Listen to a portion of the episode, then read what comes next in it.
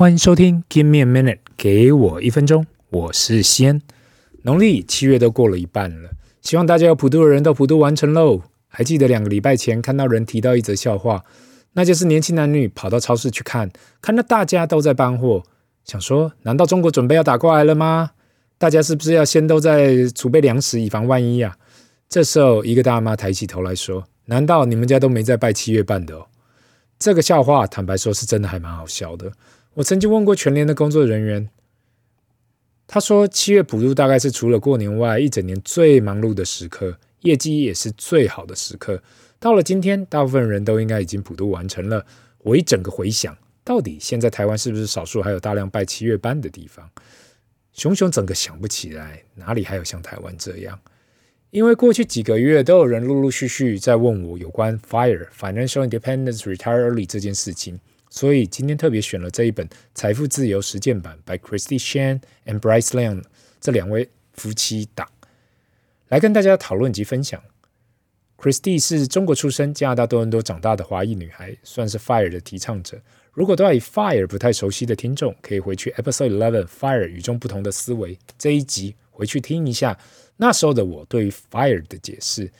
今天会提到这一本书，是因为 Christy 在三十一岁就已经从他的正职工作退休了，而转去做他所有兴趣的事。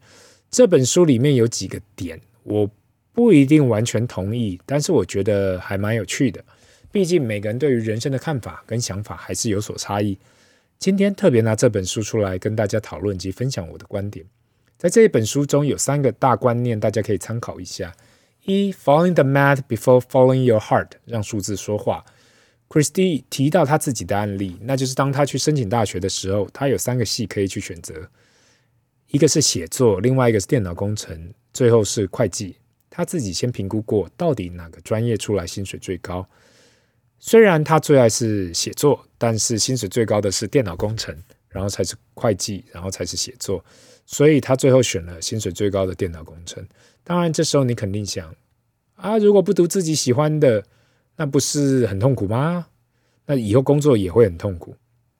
Christie 的解释是：当然，他想要最想要去做写作，但是如果出学校这种连最基本养活自己都很痛苦，那还有什么热情可谈？因此，他自己是推广先做到可以赚到钱的工作或是事业，尽快让自己财务自由，未来还有时间可以去追求自己的梦想。因此，他三十一岁退休后，目前还可以做他所喜欢的写作，热情很棒。但是让数字说话。我个人的看法是，如果你的热情可以兼顾你的经济，那绝对是没有问题的。如果你所喜欢的热情薪水很低，那你就要去想一想，要去要去取舍一下。毕竟先把基本盘顾好，才能够去谈热情。二，避开消费型的贷款及投资在体验上。避开消费型贷款，这比较跟欧美关系有关，因为欧美国家很多人都会使用信用卡或是信贷去去消费、去买东西。我这里讲的信用卡是卡债，等于只交基本月费，跟亚洲比较高储蓄的人民比较有差异性。但是也是可以在这里提一下，那就是不要过度消费。在这个社交媒体广遍的年代，大家看到就想要，但是要回去想一下。你看到的是你想要还是需要？因此，Christy 在这里又提倡避开消费型的贷款。另外，推广的投资在体验上，是因为买东西其实你买了用了一下就忘了。呃，很多时候也许你还没有买到实用的产品，但如果你是实际体验，像是旅行或其他大家可以不花钱去做的事，那个回忆是可以跟着你一辈子的。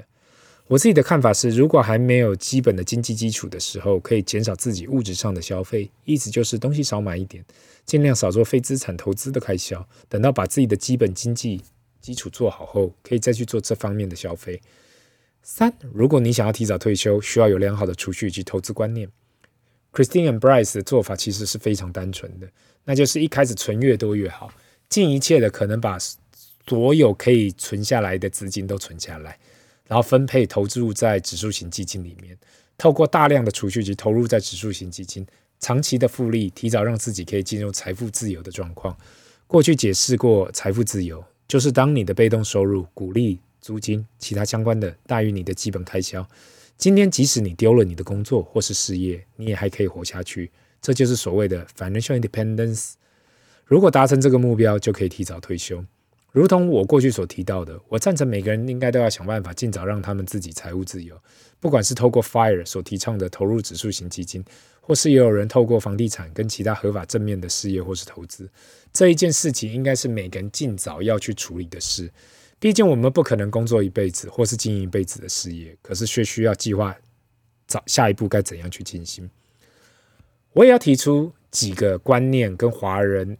就是我们这种或许有点不同，那就是 Christie and Bryce 本身因为房价太高，已经放弃买房的梦，所以所有的资产都投入在指数型基金。这一点是需要先提出来的，毕竟这可能会跟很多华人想要先有自住房的差有有所差异。